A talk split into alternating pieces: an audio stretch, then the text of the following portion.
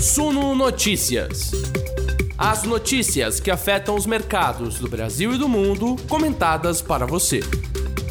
Olá, investidores, sejam todos muito bem-vindos à nossa live das 19 horas aqui do Suno Notícias. Eu sou o Gregory Prudenciano, editor multimídia, e agora é a hora da informação, momento que a gente senta para ficar por dentro dos assuntos mais relevantes do dia e também para os movimentos setoriais mais relevantes. A gente vai falar, por exemplo, sobre como o risco fiscal gerado pela bagunça política em torno da PEC da transição está afetando as ações do setor de varejo. Não é pouca coisa, não. A gente vai focar aqui nos papéis de Magazine Luiza, Americanas e Via. Você vai sair dessa conversa entendendo por que, uma coisa mexe no preço da outra. A gente também vai falar um pouco sobre o caso da FTX, a gigantesca corretora de valores cripto, a segunda maior do mundo, está em processo de recuperação judicial e muita gente perdeu dinheiro até o momento e não conseguiu recuperar. Será que tem como?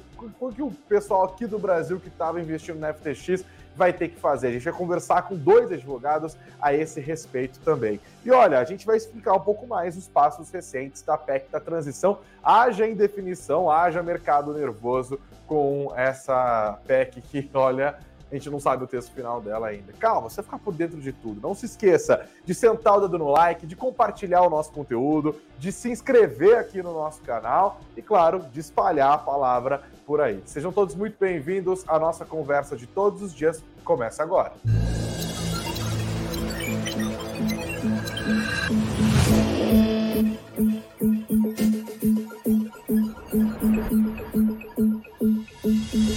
Olá, investidores, boa noite para todos vocês, sejam todos muito bem-vindos à hora da informação aqui do Suno Notícias. É, a gente está um pouquinho de atraso para quem está ao vivo, né? São agora 19 horas e 5, a gente começou com 3 minutinhos de atraso, mas fiquem em paz, vai dar tudo certo. A gente vai começar a nossa conversa de hoje falando um pouco sobre a crise que envolve a FTX ou a FTX, né? Como vocês quiserem falar. Vou abrasileirar para ficar mais simples da gente entender. Lembrando que no nosso site vocês têm matéria explicando tudo o que é que está acontecendo. Para você que chegou agora e se perdeu nessa história, o mercado de criptoativos no mundo inteiro segue abalado. As últimas semanas não foram fáceis, inclusive. Tá rolando uma novela triste que se desenrolou com essa empresa americana gigantesca, a corretora de cripto FTX, que acabou entrando com pedido de, falen... pedido de falência, ou pedido ali de recuperação judicial. Tudo começou com rumores de má gestão dos recursos que estão colocados nessa gestora e que fez com que a FTX, esses rumores desculpa, esses rumores fizeram com que a FTX desse uma balançada. Isso lá no comecinho de novembro. Essa crise de credibilidade da FTX acabou levando a uma retirada de recursos por parte de milhares dos seus clientes. Aí já viu, né? Corrida para retirar recurso vira um belo de um problema de liquidez. E aí é, o CEO da empresa, o famoso Sam Beckman-Fried, o SBF, foi lá e falou: não, fique em paz, a gente não tem problema de liquidez, não, tá super tranquilo. Bom, isso durou pouquíssimo tempo. A crise de liquidez foi se espalhando, foi se espalhando, e a empresa acabou entrando com esse pedido de recuperação judicial, que é uma maneira chique da gente falar, pedido de falência, indo em direção ao famoso recurso da Constituição lá nos Estados Unidos, que acaba deixando a empresa numa situação um pouquinho mais tranquila. O fato é que boa parte dos saques foram bloqueados em determinado momento e muita gente que não conseguiu retirar o dinheiro a tempo ficou com o dinheiro retido e ainda está a ver navios por parte dessa grana. A situação é particularmente grave porque, claro, a gente está falando de um mercado que, embora não esteja plenamente consolidado, é, que não esteja plenamente regulamentado ao redor do mundo, é um mercado que tem muita gente participando. E a própria FTX, inclusive, é uma empresa que já recebeu investimentos de outros grandes grupos financeiros, e esses investimentos, essas marcas, esses carimbos acabam funcionando ali como um selo de qualidade da empresa. Por exemplo, eles receberam investimentos da Sequoia Group, eles receberam investimentos da BlackRock, eles receberam investimentos do SoftBank, e mesmo com esses investidores de peso, a FTX acabou é, indo por esse caminho da derrocada, da bancarrota nos últimos dias. É, foi o suficiente para que ela se tornasse ali a segunda maior corretora do planeta, só atrás da Binance, com um valor de mercado de até 32 bilhões de dólares. A empresa também tinha entre as suas caras mais públicas personalidades como Tom Brady e Gisele Bündchen, que agora estão sendo processados, inclusive. E o CEO da empresa, o SBF, né, o SBF, era frequentemente visto também ao lado de personalidades do mundo político, como é o caso do ex-presidente dos Estados Unidos, Bill Clinton, e também do ex-primeiro-ministro trabalhista lá do Reino Unido, o Tony Blair. Ele também se tornou uma figura importante na política porque ele era um dos maiores financiadores de campanhas do Partido Democrata, inclusive doou uma bela de uma grana para a campanha de 2020 do atual presidente da República dos Estados Unidos, né, o Joe Biden, e agora está enfrentando, além desse pedido de falência, uma situação complicada. Ele abdicou do cargo, né? É, e agora a sua empresa, a FTX, é alvo de investigações da Comissão de Valores Imobiliários lá dos Estados Unidos e também do Departamento de Justiça. Milhões de pessoas no mundo inteiro temem é, que não consigam mais reaver o seu dinheiro, inclusive muitos brasileiros entre eles. Para nos, nos, ajudar a entender a situação dessas pessoas, especialmente da galera que está aqui no Brasil, eu trago para nossa conversa dois advogados. Primeiro, o Artemio Picanso, que faz tempo que não dava as caras aqui e volta, inclusive, com um cenário repaginado chiquérrimo. Artemio, bem-vindo ao Notícias. Boa noite para você, tudo bem? Obrigado, galera. Quanto tempo. Tava já com saudade de estar por aqui hoje. É, uma, é um prazer sempre muito grande estar falando aí para o pessoal da Sum e a sua audiência. O prazer é todo nosso. Está acompanhado também, né? Chamo aqui o Júlio Costa, que também é advogado, está junto com o Artemio, vai tirar as nossas dúvidas aqui. Júlio, bem-vindo ao Sul Notícias. Boa noite. Muito obrigado, Greg. É um prazer estar com você aqui. Eu já acompanho o trabalho da Sum há muito tempo e vamos tirar a dúvida pessoal hoje. Vou começar com você, Artemio, para você explicar para a gente o que, que os brasileiros que se viram nessa situação complicada da FTX podem fazer, né? É, só para entender, esses caras perderam dinheiro na forma de criptoativos que estavam dentro da plataforma ou foi grana mesmo que estava lá dentro da corretora para poder comprar outros criptoativos? Ou tem os dois casos, enfim.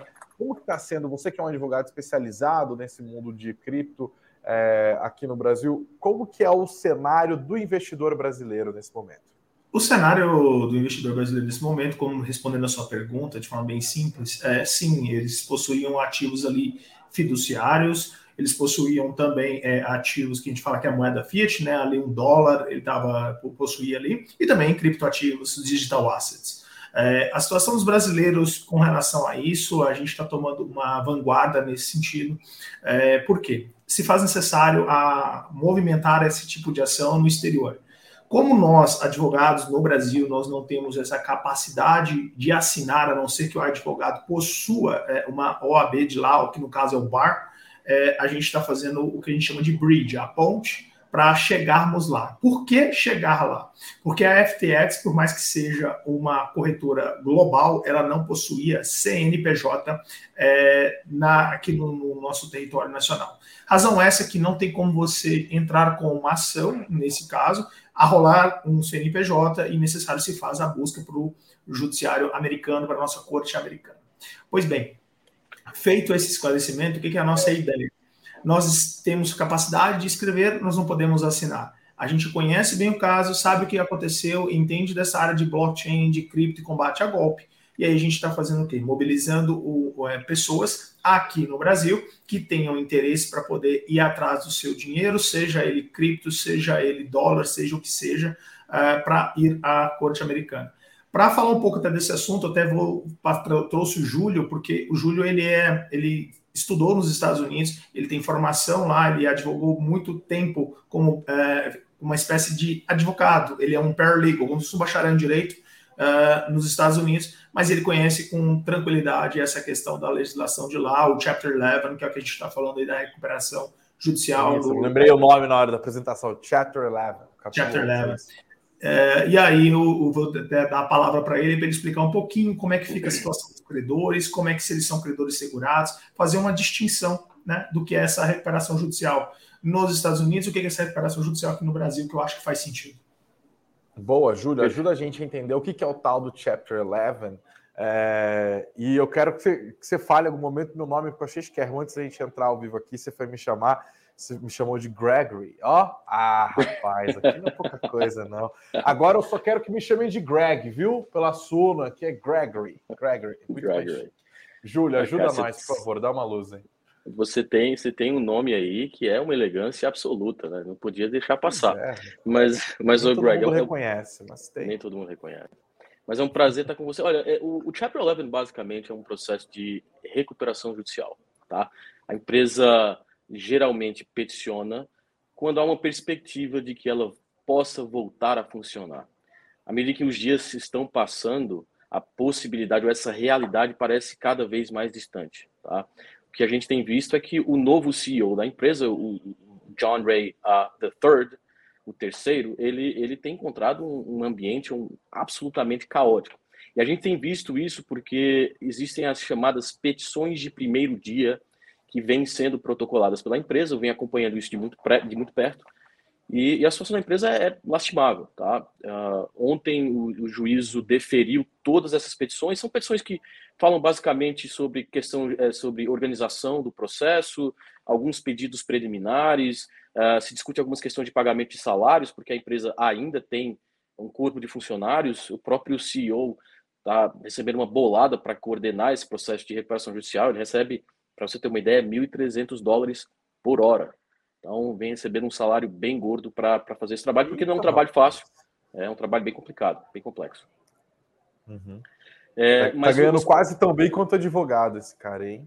É, ô, cara, eu, eu, tenho, tenho, que me tornar CEO da FTX quando ela voltar a funcionar, se um dia assim acontecer. Mas só para dar continuidade ao que, o, o que o, o Artemio tem falado, é muitas pessoas aqui no Brasil foram pegas de surpresa, como os, é, os investidores no mundo inteiro, na verdade, e, e o que a gente está buscando fazer é viabilizar a recuperação desses valores investidos ou dessas criptomoedas que foram investidas pelos investidores brasileiros, porque a gente sabe que fazer isso no judiciário brasileiro vai ser uma tarefa quase que impossível, porque pelo que nós analisamos até o presente momento, a empresa sequer possuía personalidade jurídica aqui no Brasil, não tem mais corpo de, de executivos, você não tem mais um, um presidente da empresa, então é uma empresa que e parece ter sido abandonada aqui no Brasil. E nos Estados Unidos nós temos essa ponte. Né? Na segunda-feira, inclusive, vamos conversar com uma advogada americana que vai trazer uma visão muito mais macro do que está acontecendo lá no processo no Chapter 11 e, e vai nos dar, vai falar para o nosso público quais são as possibilidades, porque não há só um caminho, tá, Craig?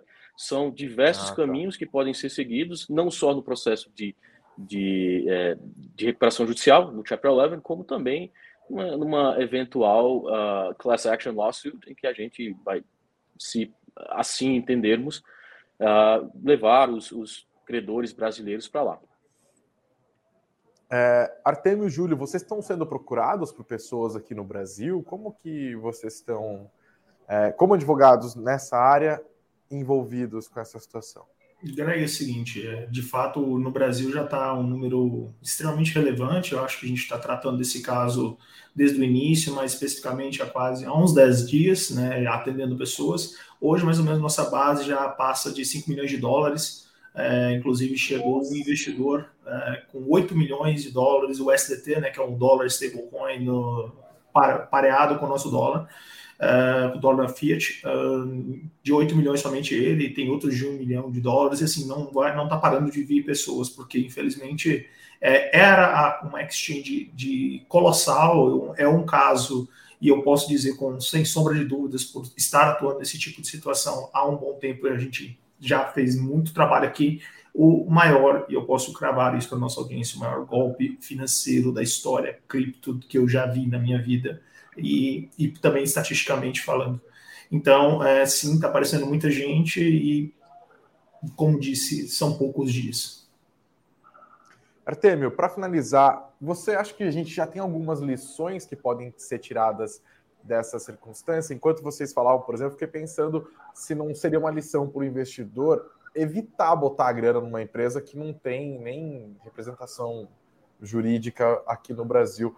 Ou isso seria o exagero da minha Não parte? acho que seria. Eu acho que assim nesse ponto seria um pouco é, de exagero. Eu falo o seguinte: criptoativos eles nascem para fazer comercialização, você ter ele nas suas mãos, na sua posse. A essência do criptoativo é basicamente essa: uh, not your keys, not your coins. Então, é necessário se faz mecanismos de segurança como hard wallets, deixando na, nas exchanges é, tão somente uh, dinheiro, para poder fazer os tradings e algo do gênero. Obviamente que é, essa pesquisa que a gente chama o due diligence, fazer uma busca é, sobre a empresa, sobre a realidade disso, é importante. Mas assim, a gente está tratando aqui que tem que deixar bem claro com um evento de cauda, não era, como você disse no início da nossa conversa. Nós estamos falando de Sequoia, nós estamos falando de BlackRock, nós estamos falando de inúmeros fundos gigantescos que possuem uma equipe e a capacidade jurídica de, de validação e averiguação imensas que também tinham dinheiro ali. Então, assim, não é um caso simplista tão somente como outros que a gente já tantas vezes noticiou aqui na, na, na Suno e tivemos a felicidade de avisar a nossa audiência: olha, não vai ali que vai dar problema. Não é um caso que, assim, eu falo, é um evento de cauda, é um evento completamente exógeno e alienígena do caso. Bom, então se você está assistindo a gente aqui ao vivo ou qualquer momento, ou está nos ouvindo nas plataformas de áudio, quer saber um pouco mais, está com medo de ter perdido dinheiro com isso, então eu já até recomendo aqui, assistam essa live que vai rolar na segunda-feira. Júlio, você pode dar mais informações? Que horário que vai ser? Onde que vai ser? Claro. A, live vai ser na segunda-feira, dia 28, às 20 horas. Nós vamos transmitir pelo Instagram essa live. Há uma possibilidade de a gente transmitir também por Zoom, mas é mais provável que a live seja transmitida exclusivamente pelo Instagram. O nosso convidado é o Mark Berman, é um advogado americano com mais de 40 anos de experiência, especificamente na, na área falimentar. Ele também é professor da Northeastern School of Law, que é a universidade onde eu concluí o meu mestrado nos Estados Unidos, professor da Boston College, um, um advogado extremamente competente de, e muito experiente. Esse é um caso muito novo, tá? A gente, as pessoas ainda não, no, os próprios advogados americanos têm encontrado um pouco de dificuldade, porque é um caso muito novo. Mas eu acredito que na segunda-feira a gente vai conseguir sanar diversas dúvidas. Então estão todos convidados. Segunda-feira, 20 horas. Espero que todo mundo consiga recuperar a própria grana, né? Júlio Costa, Artemio Picanso, advogados, muito obrigado pela presença de vocês aqui na nossa conversa nessa quarta-feira. Espero que a gente volte a falar em breve. Espero que não seja numa situação tão dramática como que a gente está vivendo agora. Né? Exato, e obrigado, Guilherme, novamente pela oportunidade de estar esclarecendo as dúvidas. E só ratifico as informações do Júlio, dizendo que o Instagram que vai acontecer provavelmente vai ser o meu, o arroba Artemio Picanso. É o único que está ali verificadozinho, tá lá, sou eu e vambora não tem como tá dando erro. Ah, e Artemio Picanso não tem outro no mundo também. sério. Tem como, né? É isso, senhores. Muito obrigado, viu? À disposição. Foi um prazer. Um abraço. Continue aí o belo trabalho. Vamos embora.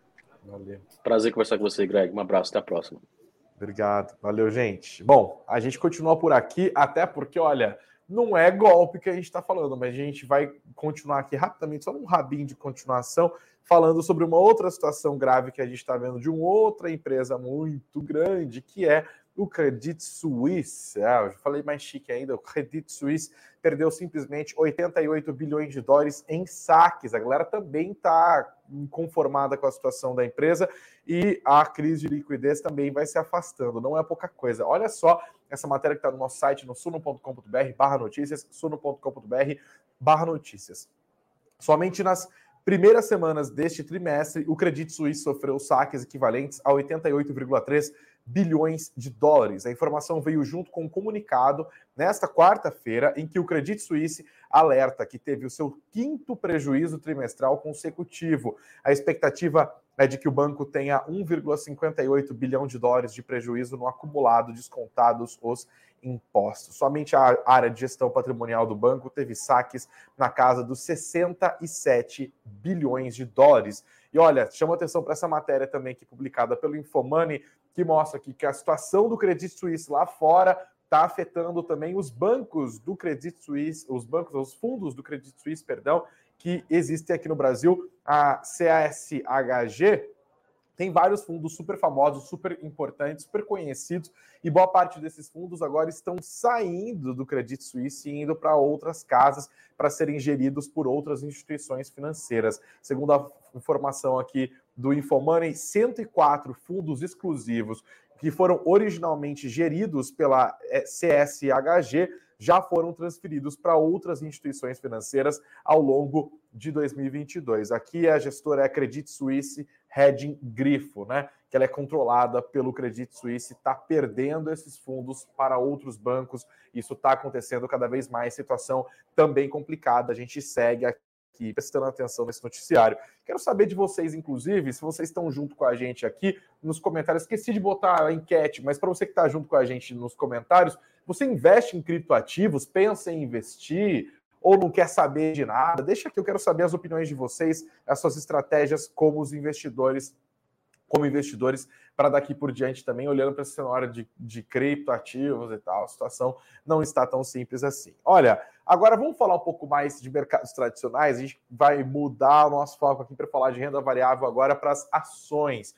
Vocês devem ter acompanhado nos últimos dias os gráficos é, podem ter acompanhado os gráficos das empresas do setor de varejo aqui no Brasil sofrendo e não sofrendo pouco, inclusive com a situação macroeconômica do país. A gente está passando por um momento de muita dúvida, de muita turbulência que envolve risco fiscal majoritariamente. Mais adiante eu vou falar um pouquinho mais sobre a questão da PEC da transição, mas o que eu queria trazer aqui para vocês é um fenômeno é, que está afetando as ações dessas empresas e algumas são as, algumas das empresas mais populares nas mãos dos investidores. Né? Muita gente tem ação de Magazine Luiza, de Via, muita gente tem ação de Americanas também, né? Amer 3 ali. Então, essa instabilidade política que está virando risco fiscal está afetando os juros futuros. E essa parece ser uma discussão macroeconômica super difícil, super distante para a maior parte das pessoas.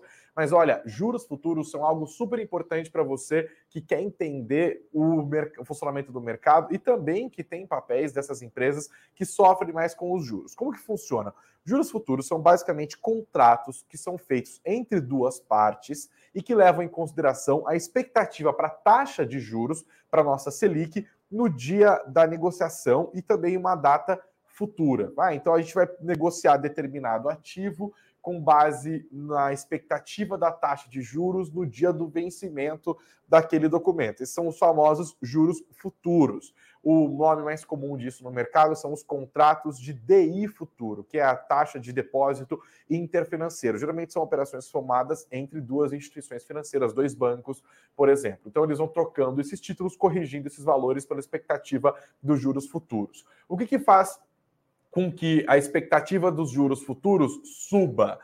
Basicamente a expectativa é por mais inflação, porque essa é a função do Banco Central, lembra? O Banco Central sobe juros para desacelerar a economia e frear um processo inflacionário. E o contrário também. O mercado vê a possibilidade de haver uma deflação ou da inflação, da inflação ficar abaixo do centro da meta, e isso acaba afetando as expectativas dos juros futuros. O pessoal pode falar: hum, acredito que os juros vão ficar então abaixo é, do que a gente tinha ao longo, do, ao longo dos últimos dias. Então, é, é esse, essa história dos juros futuros funcionou como um termômetro das expectativas do mercado para a saúde financeira da economia brasileira daqui por diante. E o que tem acontecido nos últimos dias? Por conta desse risco fiscal trazido pela PEC da transição, os juros futuros têm avançado. E as empresas são mais sensíveis ao nível desses juros, seja porque o endividamento delas está muito atrelado a isso, ou seja porque o tipo de negócio delas também está muito influenciado pelo ritmo da economia brasileira, acabam sendo mais afetadas pelo cenário. E é aí que entram as ações do setor de varejo. Afinal, se o investidor acredita que os juros vão ter que ser mais altos lá adiante para dar conta de uma inflação que seria, com, com, é, que seria consequência de um desarranjo fiscal nesse momento, a gente está falando de uma desaceleração econômica, de uma perda de ímpeto do consumidor e de um enfraquecimento das finanças das empresas, que afinal dependem do, da crença do consumidor, da aposta do consumidor na economia brasileira. Afinal, quando as coisas vão mal, a gente segura algumas compras. Né? Se você acha que você vai perder o seu emprego, provavelmente você não vai fazer uma dívida grande para comprar um eletrodoméstico que, que custe muito caro, por exemplo. E é de acordo com a política alimentando o risco fiscal, que alimenta a expectativa de maior inflação, que alimenta a expectativa de maiores juros, que alimenta a expectativa de desaceleração do crescimento econômico, que por sua vez alimenta a expectativa de desaceleração do consumo, que afeta os papéis das empresas de varejo, que nós estamos vendo o movimento de derrocada das ações desse setor ao longo dos últimos dias. E olha, nessa quarta-feira não foi diferente, não. A taxa de depósito interfinanceiro, a famosa DI, né? É, para janeiro de 2024, a gente está nem falando de um prazo muito longo, é um prazo já perto, fechou hoje em 14,58%. Ontem estava 14,38%. Então, uma alta de 0,2 ponto percentual de um dia para o outro, numa taxa que é de um prazo médio. Lembrando que essas taxas estavam caindo algumas semanas atrás, com o mercado apostando que a inflação no Brasil estaria num processo de forte desaceleração e que a taxa Selic, que atualmente está em 13,75%, poderia já no primeiro semestre do ano que vem começar a baixar. Agora essas expectativas se inverteram por conta do risco fiscal trazido pela PEC da transição. Vamos dar uma olhada aqui no, eu vou botar na tela para a gente ver o que está acontecendo com as ações dessa, desse setor, as principais delas. Calma, deixa eu botar na tela. Foi, ó dá uma olhada no que está rolando com as ações do Magazine Luiza. E olha que o Magazine Luiza hoje conseguiu fazer com que as ações subissem em alta de 1,20%. Mas quando a gente olha ao longo do último mês, a gente vê claramente uma derrocada, né? Você tem a eleição do Lula no dia 30 de outubro. Então, o primeiro pregão é no dia 31 de outubro. E aí o varejo teve até aquele movimento de valorização, ah, o Lula vai estimular o consumo e tal. As ações até deram uma esticada. Ó, Magazine Luiza, por exemplo, tinha fechado na sexta-feira antes do segundo turno R$ 4,38. Depois do resultado do primeiro turno, no primeiro pregão já foi para R$ 4,47. Continua essa escalada até o dia 3 de novembro, quinta-feira. 4,87. E desde então, um movimento de derrocada que colocou o papel nos R$ 3,38. A perda acumulada ao longo do último mês é de 17,16% nas ações do Magazine Luiza. O movimento também é bem semelhante nas ações das lojas americanas, tá? Se você ver aqui, ó, 31 de outubro, as ações estavam a R$ 15,54 mais do que os 15,16 no fechamento de sexta-feira. A alta foi até sexta-feira, dia 4, que foi até onde durou aquela pseudo de mel do mercado financeiro com o governo eleito. As ações chegaram a R$ 16,67 e desde então uma derrocada que trouxe as ações da Americanas para o seu nível mais baixo do último mês no pregão de hoje. A queda acumulada nos últimos nos último, no último mês é de 31,22%, R$ 10,07 no fechamento de hoje. Só hoje o tombo foi de 5,36% para as ações de Americanas. A Via tombou 25,67% ao longo do último mês, só no pregão de hoje 3,04%. As ações estão valendo R$ 2,23. O movimento é basicamente o mesmo também, tá? Lula eleito no dia 4 de novembro, 3,18 e depois essa derrocada trazendo para os R$ 2,25 de hoje. Cenário complicado. No dia de hoje, o mercado também continuou de olho na PEC da transição, também ficou de olho lá nos Estados Unidos. As bolsas americanas estavam andando meio de lado à espera do que ia acontecer com o Federal Reserve. Hoje foi a divulgação da ata do Federal Reserve, da última reunião do FONC. Eles falaram que estão considerando uma desaceleração no ritmo de elevação de juros. É só lembrar que as últimas três decisões foi de alta de 0,75 ponto percentual. O mercado deu uma gostada disso. Depois que a ata foi conhecida, os negócios dos Estados Unidos deram uma pequena melhora, uma, sofreram uma pequena melhora. Isso também acabou ajudando aqui no Brasil. Quando a gente olha para os ativos, a gente teve uma alta discreta nos papéis da Vale e também da Petrobras, que dá um belo um alívio, são os papéis mais pesados. Setor bancário, meio a meio, mas um pouquinho mais pesando para baixo, energia elétrica também indo para baixo, e o setor de varejo, como eu estava dizendo aqui, todinho para baixo, com exceções pontuais, como é o caso de Magazine Luiza hoje, tá? No final das contas, o Ibovespa hoje recuou 0,18%, terminou o dia nos 108.841 pontos. 108.841 pontos. Já o dólar teve um dia de praticamente estabilidade, 0,10% de queda no fechamento. Eu te dou uma doleta, você me devolve 5,3744 no fechamento de hoje. Beleza? Falamos aqui do Ibovespa hoje e agora eu vou para o último capítulo da nossa conversa, que é PEC de transição. A quarta-feira também foi mais um dia de muita ansiedade no mercado por conta da PEC de transição. E essa ansiedade toda se justifica. Né? Muita gente esperava que a proposta, de fato, da PEC de transição fosse apresentada hoje. Porque o que o PT apresentou na semana passada foi um anteprojeto, foi um esqueleto ali, num texto inicial no qual os congressistas debateriam e apresentariam essa proposta definitiva. A expectativa é que ela venha do Senado e vindo do Senado passe por votação lá e depois vá para a Câmara. mas isso não aconteceu ainda. A expectativa é que o texto fosse conhecido hoje, essa expectativa acabou sendo frustrada. O pessoal do Lula está enfrentando algumas dificuldades. Por exemplo, PEC da transição está patinando com os, os seus aliados, falando: olha, essa história do prazo virou um baita de um problema. Lembrando que o anteprojeto apresentado pelo PT, pelo PT não tinha prazo, certo? De validade ali. Aí tem muita gente falando: olha, quatro anos, será que é possível? E aí agora os aliados do Lula estão falando que está difícil negociar, inclusive essa possibilidade de externalizar, né, de tirar da sujeição ao teto os gastos sociais, que é o caso do Bolsa Família, por exemplo, pelos próximos quatro anos. Olha essa matéria aqui do Matheus Schutt, da, do valor econômico lá em Brasília.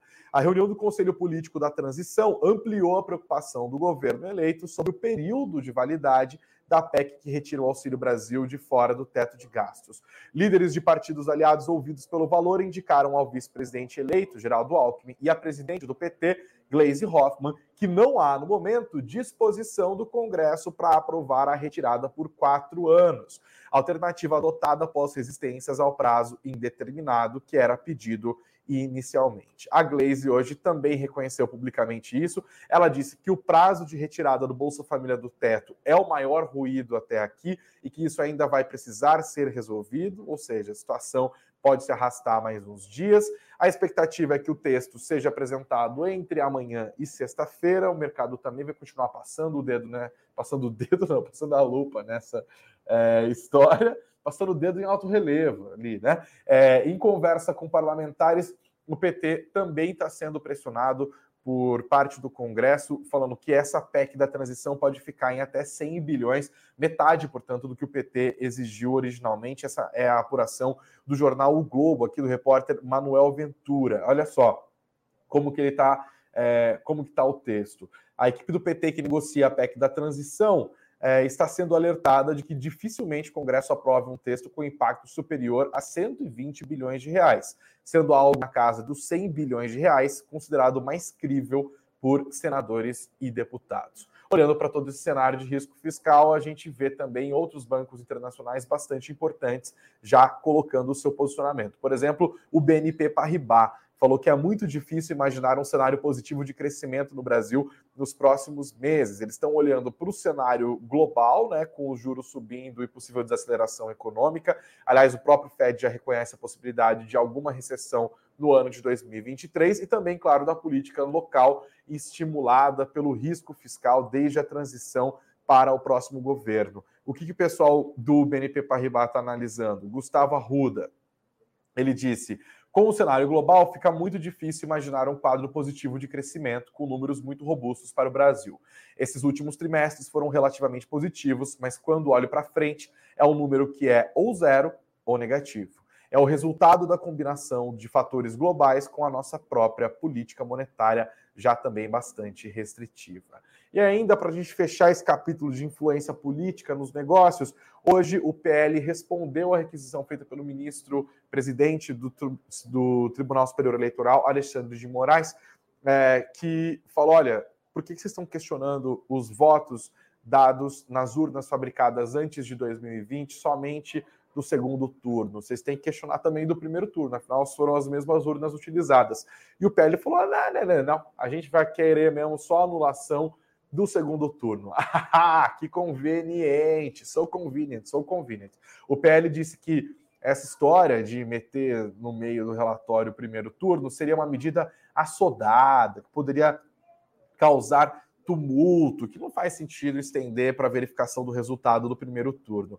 Bom lembrar, né, no primeiro turno, o próprio PL elegeu a maior bancada da Câmara dos Deputados. O mercado continua não vendo muita possibilidade dessa história avançar daqui por diante, não. Mas, claro, a gente aqui no Sul Notícias também vai continuar prestando atenção. É risco fiscal, é juros subindo lá fora, é o varejo dando uma patinada, é a política fazendo preço, e são mais e mais explicações necessárias para a gente entender tudo que está acontecendo no mercado. Para isso que existe no Suno Notícias. Obrigado pela sua audiência hoje. Não se esqueça de sentar o no like, de compartilhar o nosso conteúdo e de se inscrever aqui no nosso canal. 9 horas da manhã desta quinta-feira, dia de jogo no Brasil, estreia do Brasil na Copa, mas antes o mercado rola normal, hein? A Bia Boiadian abre os nossos negócios aqui falando para vocês o que deve fazer preço. Às 9 horas da manhã tem a nossa Morning Call e amanhã, 19 horas, também estarei aqui para fazer o resumão do fechamento do mercado. Beijos aos de beijos, abraços aos de abraços, muito dinheiro no bolso. Até amanhã.